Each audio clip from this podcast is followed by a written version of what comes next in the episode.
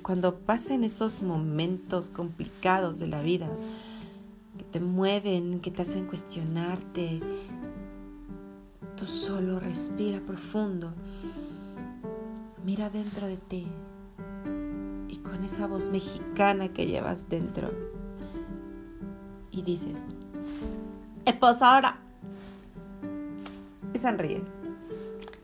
Soy Viridiana y este es mi podcast. Bienvenido.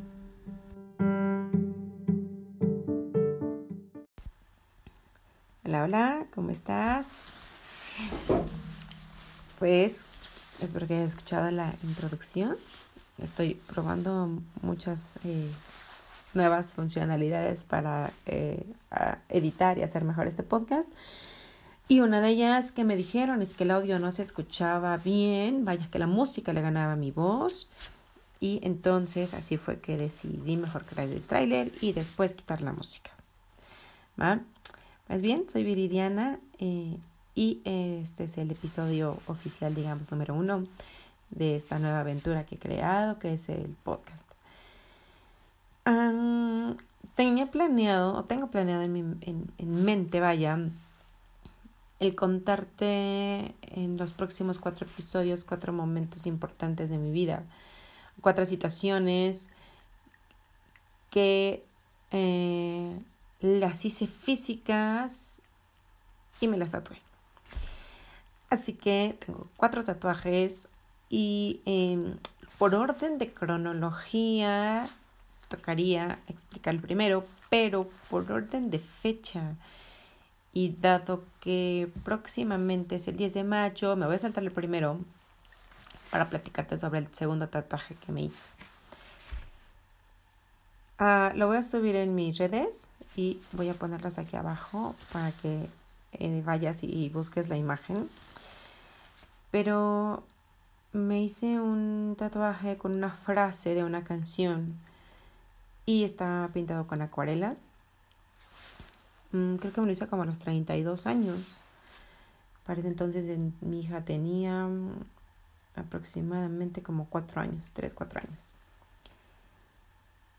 Y este eh, tatuaje trae una frase de una canción que se llama With Arms Wide, Open. Perdón mi inglés. ah, es del grupo Creed. Y la verdad es que esa canción la escuché hace mucho tiempo. En algún momento, cuando yo creía estar embarazada, y tomó mucho significado para mí en el momento en que en verdad lo estuve y cuando nació mi hija, hoy tiene ocho años. ¿Por qué? Porque habla... la canta un hombre, pero aún así me parece súper interesante la letra y esa parte de la vulnerabilidad del, del güey. He creado vida y estoy buscando la letra para explicarte un poquito más. Em, he creado vida, tengo miedo, no sé qué va a pasar, pero quiero enseñarte todo y quiero enseñarte y darte mi amor, ¿no? Y se me quieren salir ese cocodrilo. Porque creo profundamente que el tener un hijo es tener una extensión tuya, pero es una extensión que te enseña y que te hace mirarte y replantearte, reconfigurar la persona que eres. Creo que mm,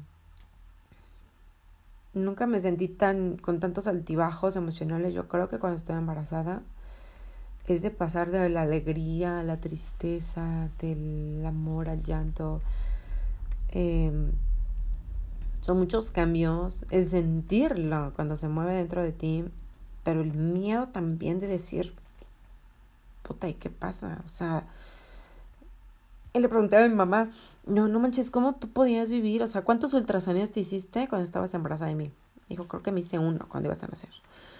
Y yo me hice de mi quería creo que como tres, cuatro ultrasonidos, ¿no? Y, y al menos por el ultrasonido sabías que estaba bien y sabías que estaba completo y todo, pero el enfrentarte al, a esa incertidumbre de no saber qué va a pasar es increíble, es horrible, es, es muy fuerte. Y entonces nace el criaturo. Siempre eh, mi intención, creo que desde ahí, y, desde mucho antes siempre he sido muy curiosa y estudiosa de, de investigar las cosas. Y entonces investigué y todo, y, y, y, me, y mi ilusión y mi intención siempre fue tener un parto normal y quería tenerla en mi casa y en agua y todo, pero la neta también le saqué mucho en el sentido que pues nunca he tenido un hijo, no sé qué va a pasar, no sé cómo va a reaccionar mi cuerpo, no sé nada de al respecto, ¿no? Así que pues sí, decidí irme a, hospitales, siempre en revisión, todo. Pero cuando llega el momento, cuando ya van a nacer, a mí no me pusieron la raquia, yo no sé qué es eso, no sé qué es eso que te metan la hoja en la columna, lo sé porque me lo platican, pero a mí no me lo hicieron. Lo que me hicieron fue ponerme oxitocina para acelerar el proceso de parto y eso creen que incrementa como en un cuatro veces más el dolor. Pero vaya, nació mi hija a las 4 de la mañana un 21 de diciembre.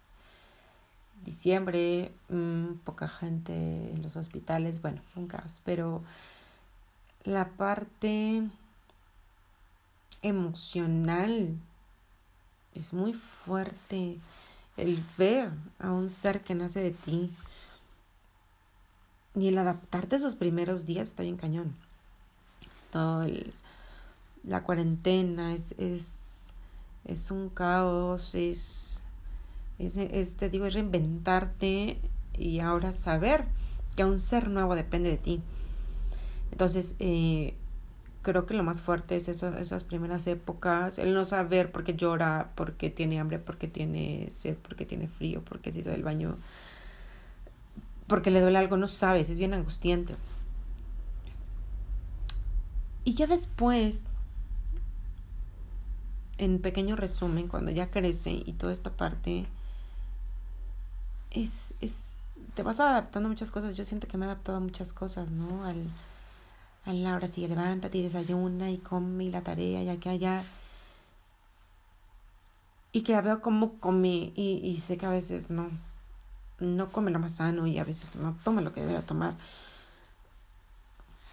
Pero es regresarme y decir, para que coma tu hija verduras y para que coma mm, prácticamente como y coma chile y todo. Vaya, hay un chingo de trabajo atrás de eso. O sea, que las papillas que aquí que allá, ¿no? No me quiero extender más en esta parte, pero a lo que fui es que ahorita que me puse a recordar todo eso desde su nacimiento y todo, dices, manches, el, el, es una chinga, es un trabajo físico, emocional, espiritual el crear un hijo.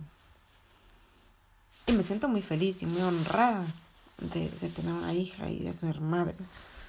Pero es una putiza. Y, y, y, y el otro lado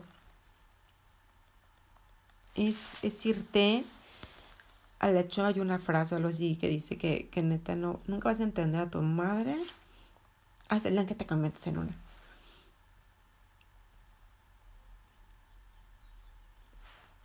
Y pasan tantas cosas. Y ves como también tu madre se transforma en otra persona al ser abuela. Y, y es un ciclo que vuelve a comenzar, ¿no? Y yo ya agradezco y valoro y, y amo profundamente a mi madre. Gracias a Dios. Sigue conmigo y está viva, sana, fuerte, feliz. Y también entiendo que al llegar a tener esa relación con ella, porque para mí es una relación hermosa, ha sido chama de ella y también chama mía, ¿no? Porque hay un punto en el que te requieres ser responsable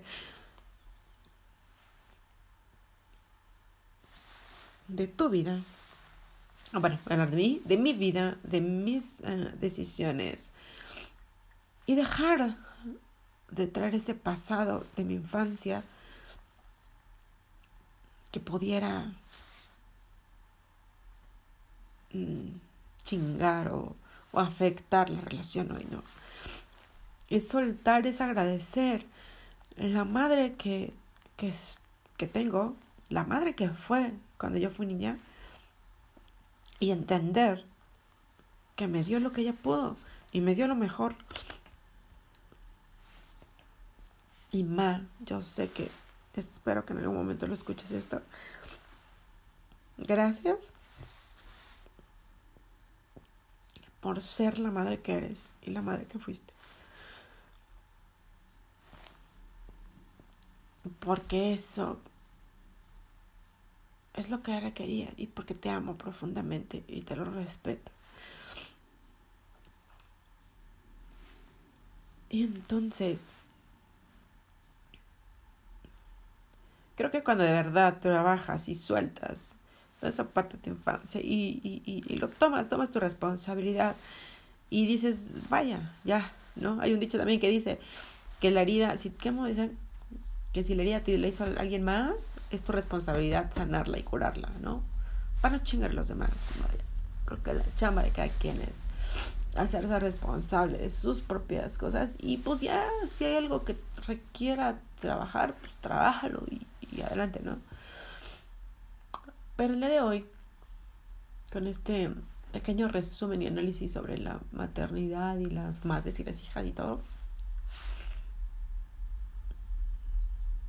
me siento tan feliz y tan agradecida y tan bendecida de, esto. Y creo profundamente en que el momento actual que estoy viviendo, o, tú, o no sé, en esa simbiosis entre ser madre y ser hija, es muy hermoso. Y, y, y, y para vivir lo hermoso requieres cambiarle. No es gratis. Duele, duele un chingo trabajar esas cosas, soltarlas. Pero verdad te invito que hoy, como regalo del 10 de mayo, como regalo del Día de la Madre, si eres madre, te das un aplauso, te lo doy. Porque así como eres de madre el día de hoy, es perfecto. ¿Puedes mejorar? Sí. ¿Lo vas a hacer? Sí, si así lo decides. Pero el hecho de que tengas a tu ser humano que salió, nació de ti, de la forma que haya nacido y que esté vivo, ya es un logro. Así que te lo honro, te lo reconozco. Si tienes madre, que todos los que estén escuchando tienen madre, ya sea viva o muerta, haz las paces con ella. Honra a la madre que te dio la vida si te abandonó, si te dejó, mm, quizás fue lo mejor para ti, no lo sé. Más bien creo que sí. Y honremos a la vida, yo creo, que es otro mensaje de hoy. Honra la vida, honra el lugar donde vives, honra la vida que tienes y vívela al máximo. Ya no sé cuánto tiempo llevo, voy a ver, mm, pero creo que ya me reextendí, pero bueno. Gracias, gracias por escucharme. Gracias por ser parte de esta locura que estoy creando. Los estoy grabando sin guion, desde el corazón y esperando que algo de lo que digo, algo de lo que te comparto, te pueda ayudar o te pueda dar una luz en el camino de que sí se puede. De que puedes tener una hermosa relación con tu madre. De que puedes honrar la vida y, las historias que traes atrás. Porque igual son difíciles, son más difíciles que las mías. No lo sé. Pero que hoy, si estás vivo, ya tienes mucho, mucho que agradecer porque una madre que te parió, dirían las mamás porque soy tu madre y te di la vida. Pero es neta. Por tu mamá no estarás aquí. Y te digo, sea la, sea, sea la que sea, es tu madre. Va. Feliz día, si eres mamá. Te abrazo, te honro y te reconozco. Las amo. Te amo, hija. Te amo, mamá. Por siempre. Las amo. Bye a todos. Los quiero.